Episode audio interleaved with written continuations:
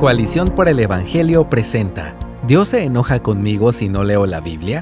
Escrito por Rodrigo Gómez. ¿Está Dios enojado conmigo?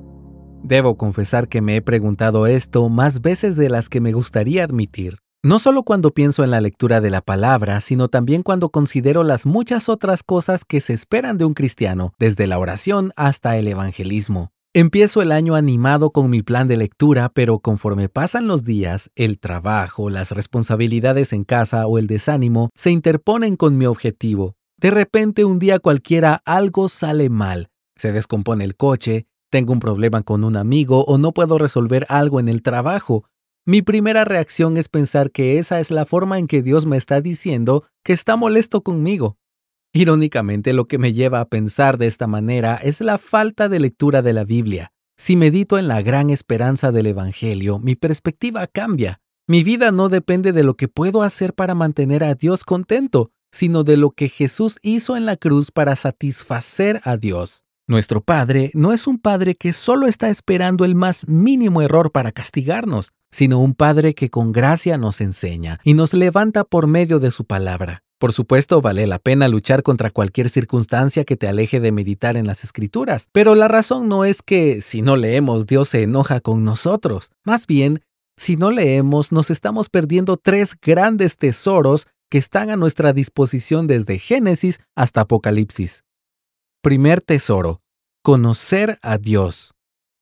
Uno de los riesgos más grandes cuando nos acercamos a la Biblia es pensar que se trata de nosotros, de nuestras necesidades, de nuestras preguntas o de nuestros conflictos personales. Aunque es cierto que en la escritura podemos encontrar respuestas sobre estos asuntos, debemos estar conscientes de que la Biblia tiene un objetivo principal, glorioso y eterno, dar a conocer a Dios. A través de cada libro, página y palabra de la Escritura, Dios nos da testimonio de sí mismo. El Señor nos abre una ventana a su naturaleza y a su carácter a través de la Biblia. Si el anhelo de nuestro corazón es alcanzar la vida eterna, donde estaremos con Dios para siempre, entonces debemos acercarnos a su palabra con el deseo de conocerlo. Jesús mismo en Getsemaní lo expresó de esta manera.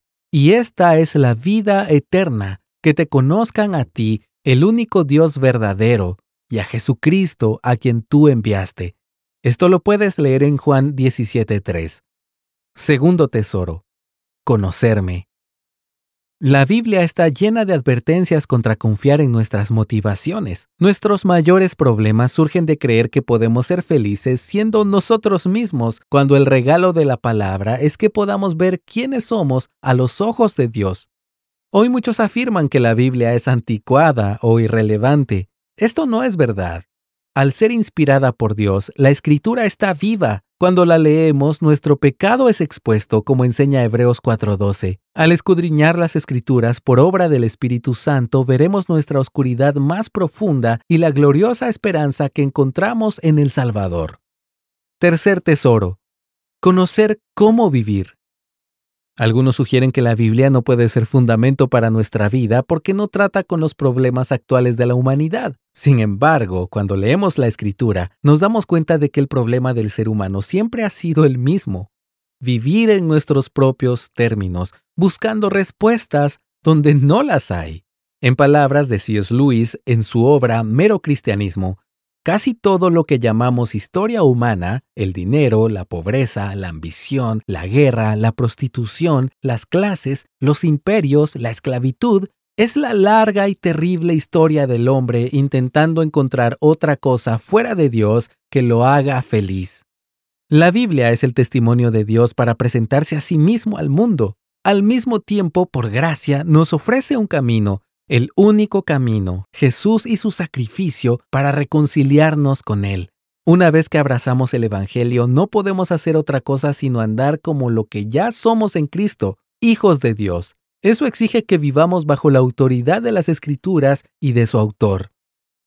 La verdadera pregunta. Para poder perseverar en la lectura de la Biblia y en todo lo que significa ser cristiano, necesitamos cambiar de perspectiva quitar los ojos de nosotros y ponerlos en Jesús. Para lograrlo, debemos entonces cambiar las preguntas que nos hacemos. En su estudio sobre Hebreos 12, Corriendo con los Testigos, el pastor John Piper nos ayuda a plantearnos estas cuestiones de forma más apropiada. Allí escribe que la batalla de la fe, la carrera de la vida cristiana, no se pelea bien o se corre bien al preguntar ¿qué hay de malo con esto o aquello? sino al preguntar ¿esto me obstaculiza para una fe mayor un amor mayor, una pureza mayor, un valor mayor, una humildad mayor, una paciencia mayor y un dominio propio mayor? No se pelea preguntando, ¿es un pecado?